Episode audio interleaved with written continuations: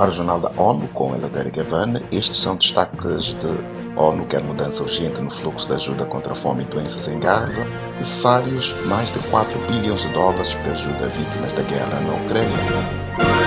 Passados 100 dias do início da guerra em Gaza, altos funcionários humanitários das Nações Unidas emitiram um apelo conjunto nesta segunda-feira, expressando receio com mortes por fome e doenças. Acompanhe com Felipe de Carvalho. Segundo a diretora do Programa Mundial de Alimentos, PMA, Cindy McCain, as pessoas em Gaza correm o risco de morrer de fome a poucos quilômetros de caminhões cheios de alimentos. O apelo também foi apoiado pelos dirigentes do Fundo das Nações Unidas para a Infância, UNICEF, e da Organização Mundial da Saúde, OMS. As três agências da ONU afirmaram que é necessário uma ação imediata para abrir novas rotas de entrada, permitir que mais caminhões passem diariamente pelos controles de fronteira, assegurar menos restrições à circulação de trabalhadores humanitários e garantir a segurança das pessoas que recebem e distribuem ajuda.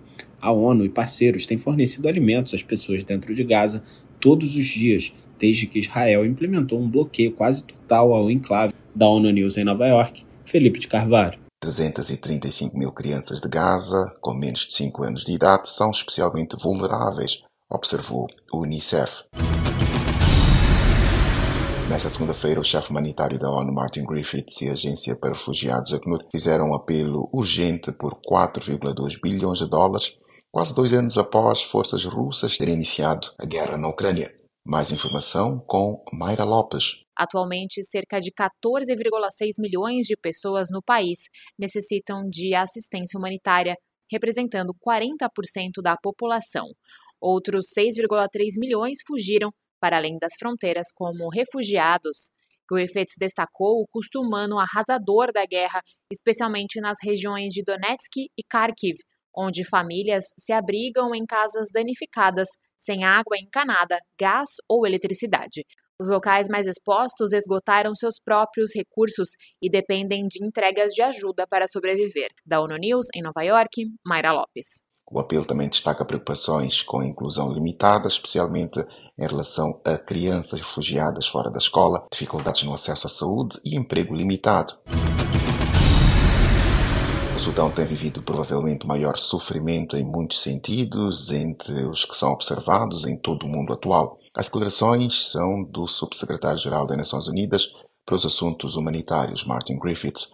Mencionou o país falando a jornalistas em Genebra no dia em que marcou nove meses após o início de confrontos entre forças armadas sudanesas e os paramilitares das Forças de Apoio Rápido, RSF.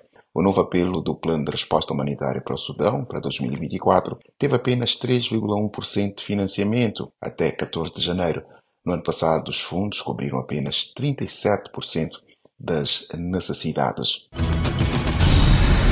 O Escritório das Nações Unidas para Assistência Humanitária OSHA revelou que acontecem novos confrontos e uma escalada sem precedentes de violência no Mali após a saída da missão de paz da ONU em 31 de dezembro. O receio é que ataques contra civis no norte e centro do país não somente permitam a entrada de novos grupos armados, mas agravem e propaguem o conflito, resultando em graves consequências humanitárias.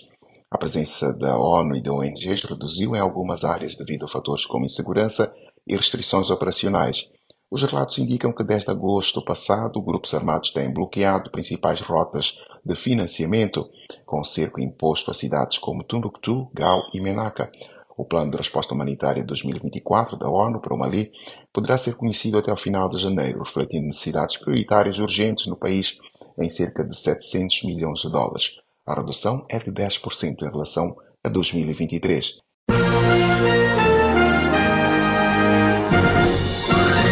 Confira mais detalhes sobre estas e outras notícias no site da ONU News em português e nas nossas redes sociais.